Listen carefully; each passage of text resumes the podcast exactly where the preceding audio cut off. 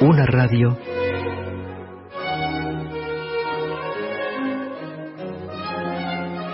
toda la música. Radio Nacional Clásica.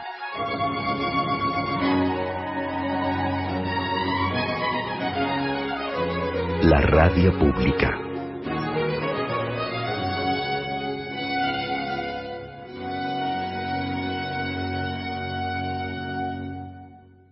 Radio Nacional Clásica presenta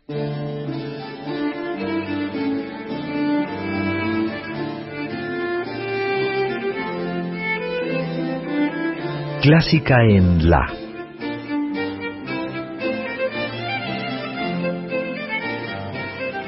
Idea y conducción, Margarita Celarayán y Gisela López.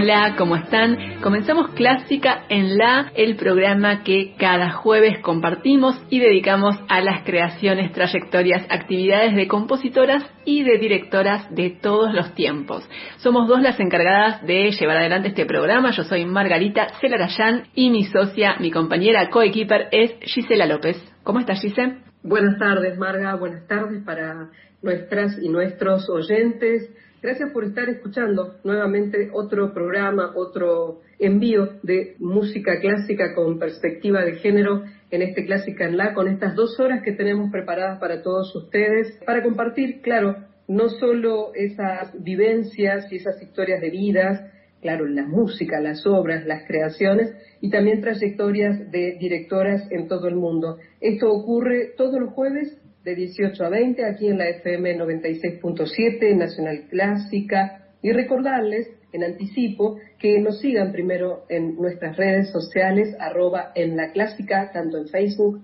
en Twitter como en Instagram como están haciendo. Muchas gracias a casi las 600 personas que nos están siguiendo ya a través de Instagram. Y también obviamente que sepan que si no lo pueden escuchar en el horario habitual los jueves a las 18 también casi 24 horas después, un poco más, poco menos, ya va a estar como en formato podcast, concretamente a través de Spotify y iTunes, que de esta forma Clásica también llega a ustedes cuando ustedes pueden, en el momento que ustedes pueden y sobre todo quizás disfrutarlo en el fin de semana cuando hay más tiempo. Pero esto es para compartir con ustedes el inicio y el inicio de esta primera hora, como sabemos, siempre es un viaje por alguna historia de vida y también por esas obras que quizás han sido olvidadas o que nunca escuchaste. No sé cómo será hoy, Margarita. Sí, Gise, hoy tenemos una historia centrada en una compositora. Nuestro viaje va a ser para recorrer y conocer creaciones y por supuesto la vida de una creadora del siglo XX, así que vamos a trasladarnos a comienzos de ese siglo, al año 1906, a Gales.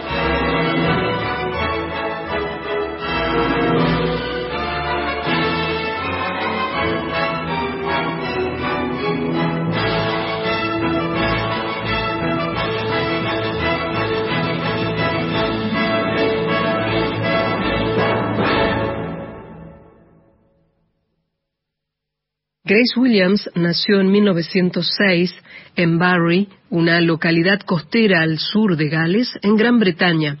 Provenía de una familia de melómanos que estimuló el temprano interés de la pequeña por la música. Grace y sus dos hermanos crecieron en contacto con la enorme colección de partituras y de discos de música orquestal que había reunido su padre. La niña comenzó tocando el piano y poco después empezó a escribir sus primeras canciones y algunas danzas.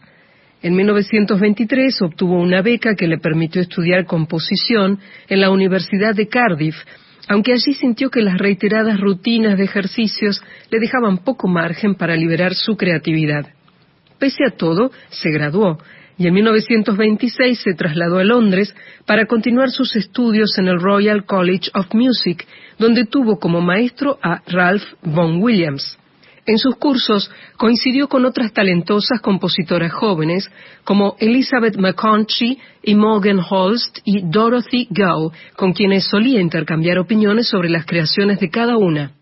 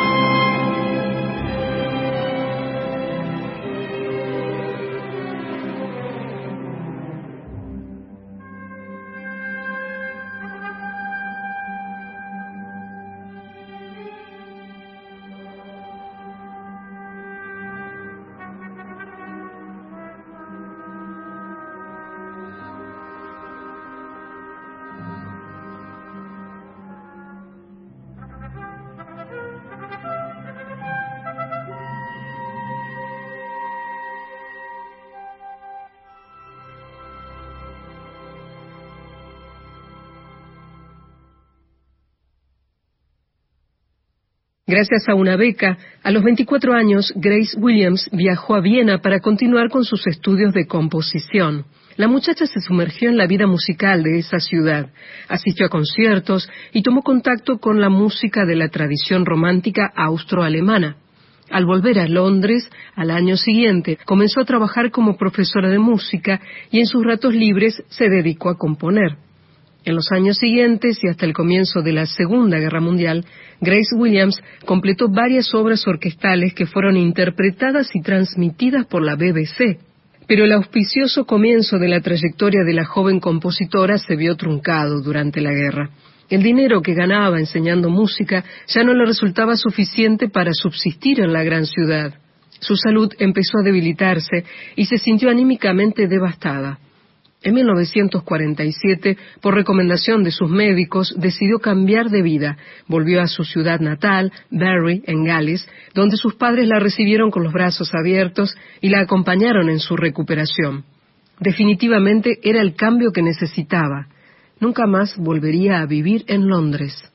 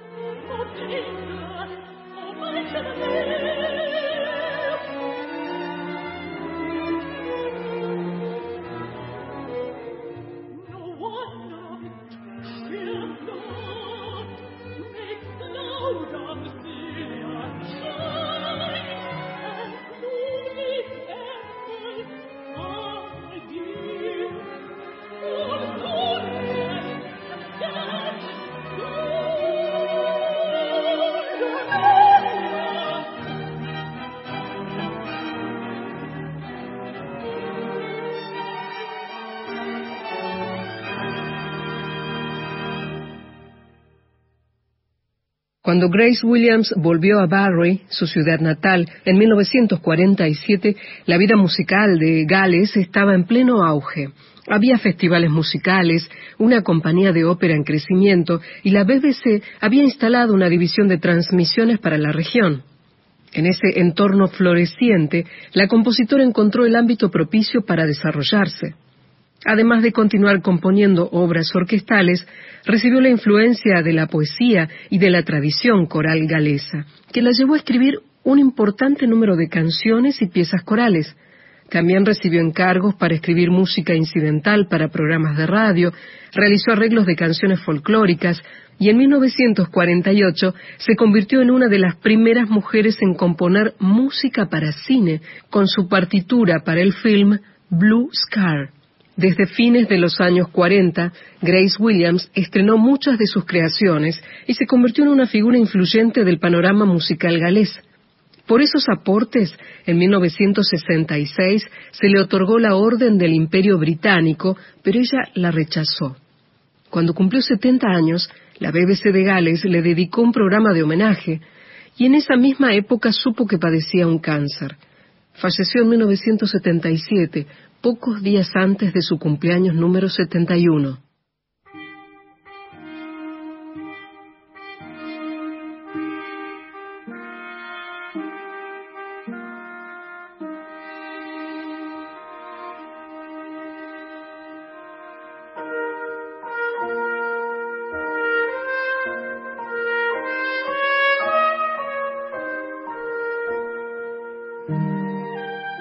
Grace Williams fue muy valorada y respetada como compositora en Londres y en Gales durante la posguerra. Muchas de sus creaciones fueron interpretadas durante su vida. Completó obras sinfónicas, canciones, piezas corales y una ópera. También escribió algunas pocas obras de cámara, aunque ella consideraba que no tenía talento para ese género. Era sumamente autocrítica. Cuando se instaló en Gales, se ocupó de destruir varios manuscritos de algunas de sus composiciones juveniles que no consideraba dignas de trascender. Eso hizo, por ejemplo, con su primera sinfonía. Al parecer, con la segunda quedó más satisfecha, aunque en los últimos meses de su vida revisó esa partitura, tarea que completó poco antes de morir en 1977.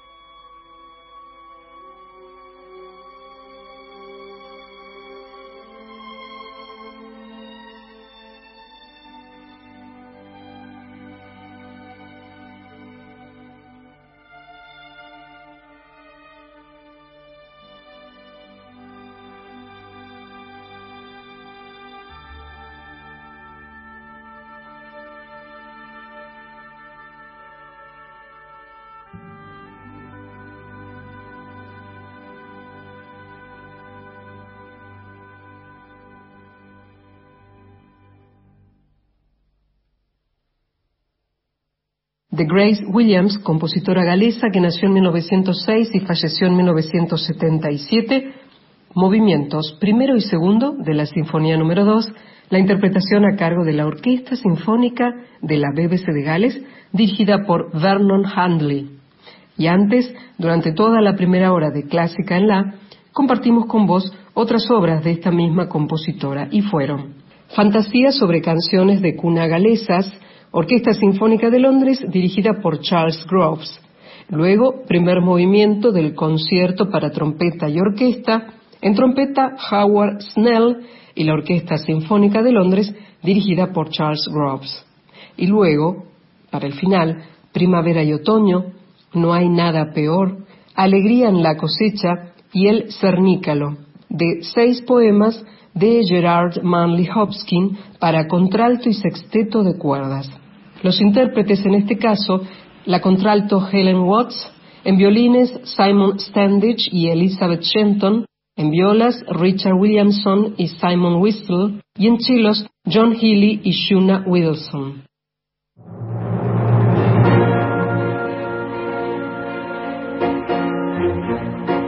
Radio Nacional Clásica 96.7 La radio pública argentina.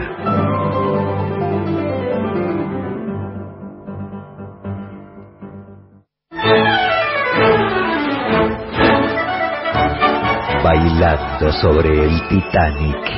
Fabián Persic nos introduce con su humor y guiños a la actualidad al mundo de la música clásica recorriendo épocas y estilos. Bailando sobre el Titanic con Fabián Persic los viernes a las 11 por Radio Nacional Clásica, la radio pública.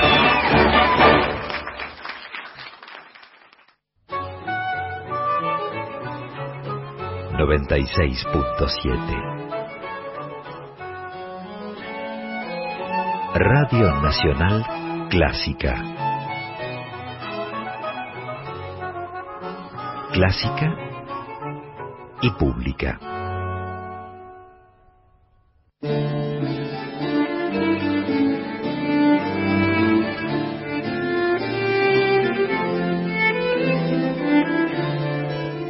Minutos después de las 7 de la tarde estamos en esta segunda parte, segunda hora de Clásica en la programa de música clásica con perspectiva de género. Mi nombre es Gisela López y con producción de la otra conductora, Margarita Celarayán, trabajamos para tener dos horas semanales de muchísima música clásica con compositoras y también con trayectorias de directoras. También invitarte, como siempre, a que sigas en nuestras redes aquellos eventos, aquella información que queda fuera del programa y que proponemos tener para vos preparadas en Facebook, en Instagram y también en Twitter. ¿Cómo nos seguís? Arroba en la clásica. Arroba en la clásica, todo junto minúscula y de esta forma ya nos empezás a seguir, sobre todo en Instagram, que es la red social donde todas y todos ustedes se sienten más convocados en este momento. Así que allí estamos, agradecemos cuando ponen me gusta, los comentarios, los estímulos que nos llegan para seguir haciendo este programa que iniciamos en marzo de 2020. Y recordarles también que los programas de este 2021, que iniciamos no sé si en los últimos días de febrero de este año, y hasta el último, hasta este mismo, dentro de 24 horas, ya los tenés con formato podcast tanto en las plataformas de Spotify como así también en la de iTunes. Ingresas a cualquiera de ellas, pones podcast, luego clásica en la y de esta forma vas a poder acceder a cada uno de los programas de 2021 que tenemos allí. Son dos horas de música que vos podés escuchar cuando quieras en cualquiera de los dispositivos que vos dispongas. Dicho todo esto, queremos contarte que mañana, viernes 8, a las 20 horas, en el Centro Cultural Kirchner habrá un concierto de cámara con música de varias compositoras latinoamericanas. En un rato, Margarita Celarayán, que ha tenido muchísimo que ver con este proceso, con este trabajo que vas a ver, nos va a contar más sobre este concierto. Pero, claro, como siempre hacemos, compartamos música de una de las compositoras que forman parte de este programa, de esta presentación que va a reitero, mañana viernes a partir de las 20 horas y ya sabes que tenés que buscar la entrada con antelación. Vamos a escuchar a Dora Castro haciendo Niebla y Venteveo de preludios para piano de la compositora Lita Spena.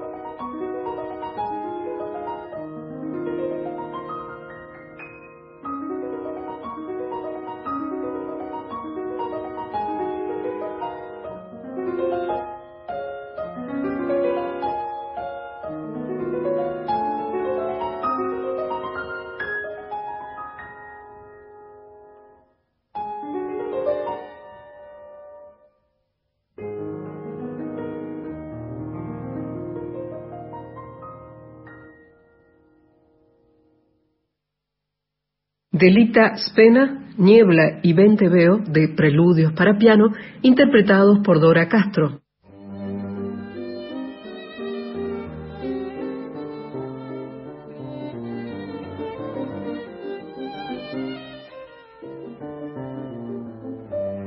Seguimos en Clásica en La hasta las 20 por la 96.7 y como anticipaba hace un rato Gisela, les voy a contar más información, más detalles sobre este concierto que se va a realizar mañana en el Centro Cultural Kirchner, en la sala argentina del Centro Cultural, que va a ser un concierto con obras de cámara de compositoras argentinas y latinoamericanas de los siglos XIX y XX. Es un concierto para el cual tuve el honor de estar a cargo de la curaduría y también voy a estar a cargo de los comentarios sobre las obras y las compositoras durante el concierto. Quienes se acerquen mañana al Centro Cultural Kirchner van a poder escuchar música de cinco compositoras de tres países. Las argentinas Eduarda García Mancilla, Lita Spena y María Isabel Curubeto Godoy, la venezolana Teresa Carreño y la brasileña Chiquiña Gonzaga.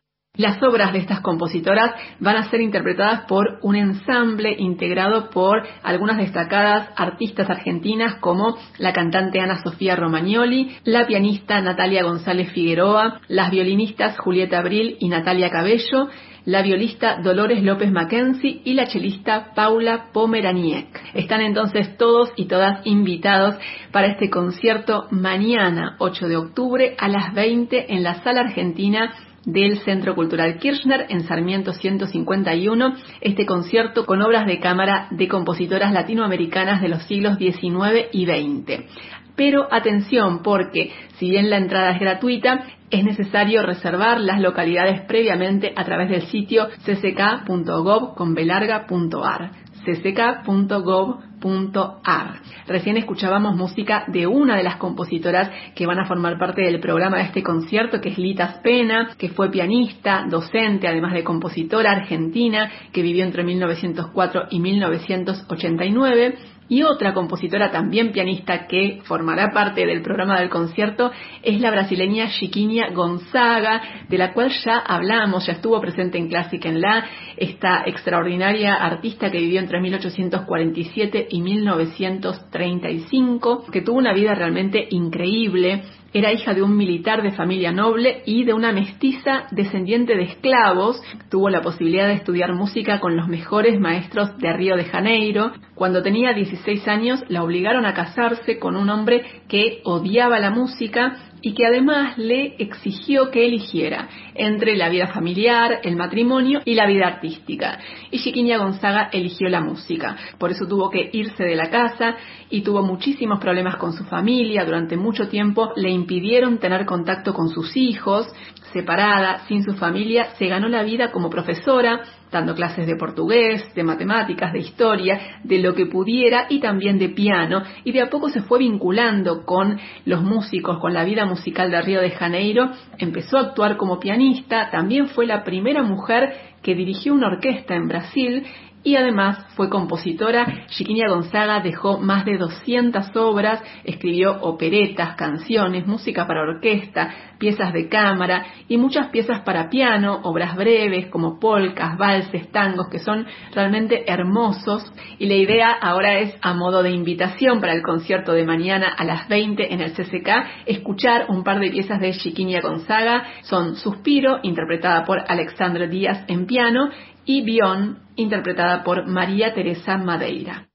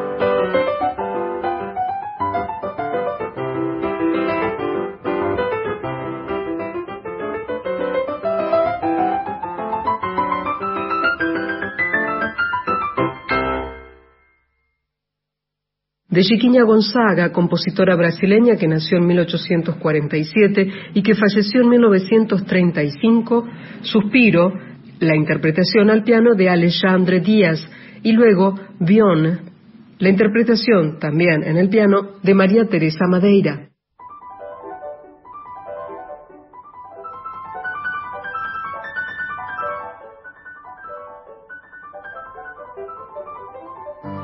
Seguimos en Clásica en La por la 96.7 y ahora es momento de dedicarnos a una directora de nuestro tiempo. Habitualmente aquí en Clásica en La tratamos de ir y venir en el tiempo y de dedicarnos tanto a compositoras como a directoras y ahora nos vamos a ocupar de una directora y clavecinista estadounidense, especialista en el repertorio del barroco y del clasicismo. Ella es Janet Sorrell es la fundadora y directora artística y musical de la orquesta barroca de Cleveland, Apollo's Fire.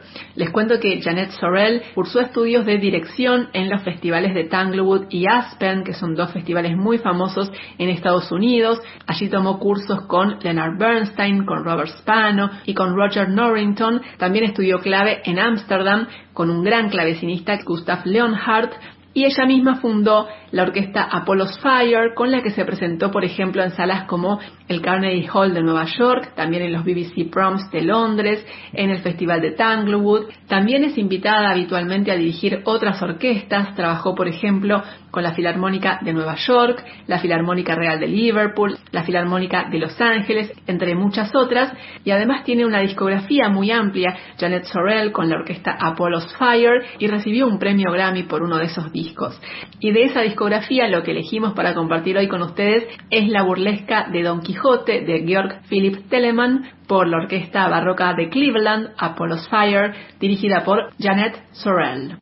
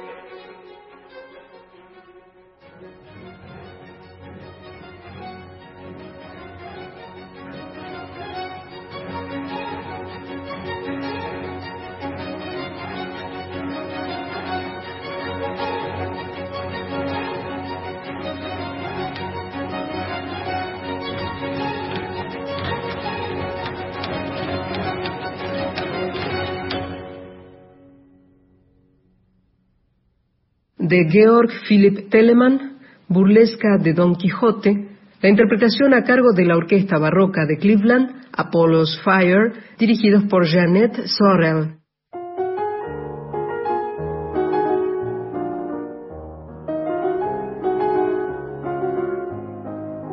Nos vamos acercando al final de Clásica en La y vamos a dedicarle este momento del programa a una compositora de nuestro tiempo. Es Elisabetta Brusa, una compositora nacida en Italia, en Milán en 1954, que hace pocos años adoptó la nacionalidad inglesa. Elisabetta Brusa empezó a componer cuando era muy chiquita, cuando tenía 5 o 6 años, después estudió composición en el Conservatorio de Milán, más tarde se perfeccionó en Inglaterra con maestros como Peter Maxwell Davis, ganó varios premios y becas, incluyendo la beca Fulbright, que le permitió tomar cursos de composición con Hans Werner Henze y con Günther Schuller en Estados Unidos. La música de Elisabetta Brusa se interpretó en los últimos años en ciudades de Inglaterra, Italia, Estados Unidos, Canadá, Suecia, Corea, en muchísimos países algo que caracteriza muy especialmente la obra de Elisabetta Brusa es que su lenguaje es esencialmente tonal y parte importante de su producción es música orquestal. De hecho, el sello Naxos publicó cuatro discos con sus obras sinfónicas y vamos a escuchar algo del último de estos discos. Son los movimientos tercero y cuarto de la Sinfonía número 2 de Elisabetta Brusa, compositora italiana, nacionalizada en Inglaterra, nacida en 1954. La versión es de la orquesta del Ulster dirigida por Daniele Rustioni.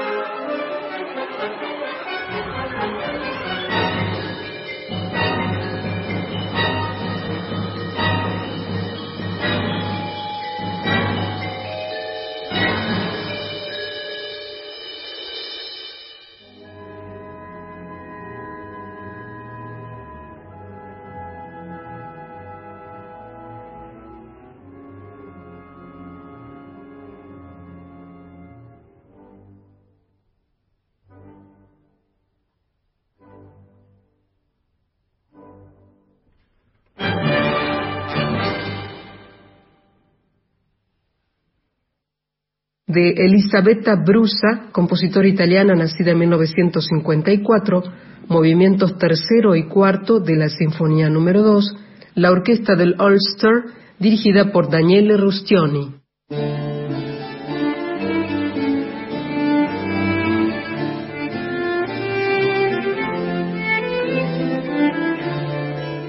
Hasta aquí otra emisión de Clásica La por la FM 96.7. Margarita, hoy tuvimos mucho material y muchísima música. Sí, claro, como siempre, mucha música y también historias, trayectorias de compositoras y de directoras. Empezamos con una notable compositora galesa del siglo XX, Grace Williams. Después compartimos en la segunda hora la actividad de la directora Janet Sorrell y de la compositora italiana radicada en Inglaterra, Elisabetta Brusa.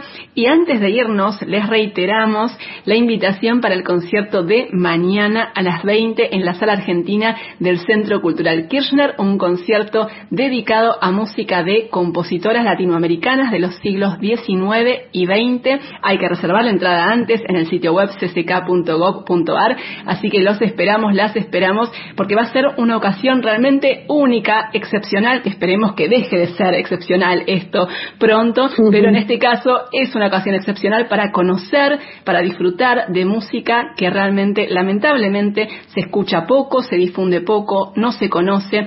Así que todos y todas invitados para el concierto de mañana a las 20 en el CCK. Recuerden antes reservar sus entradas en cck.gov.ar.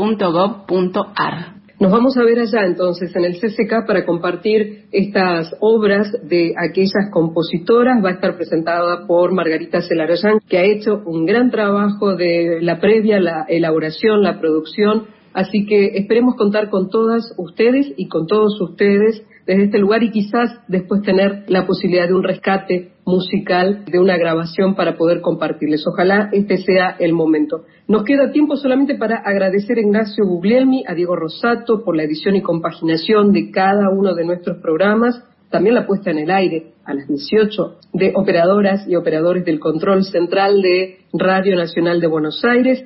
Gracias a Margarita Celarayán por su superproducción constante, sonante y de la que todas y todos disfrutamos. Y gracias a vos, a ustedes que están del otro lado y que hacen, como dicen algunos por allí, eh, que esto tenga un sentido, que tenga una intención y que llegue al otro lado. Gracias por el estímulo de los likes, de las palabras que siempre tienen, de las posibilidades que nos dan de seguir estimulando esta búsqueda de autoras y de aquellas directoras donde podamos destacar su trayectoria. Esto va a ocurrir nuevamente el jueves, 18 horas, aquí en FM 96.7. Mi nombre es Estela López, que estemos bien.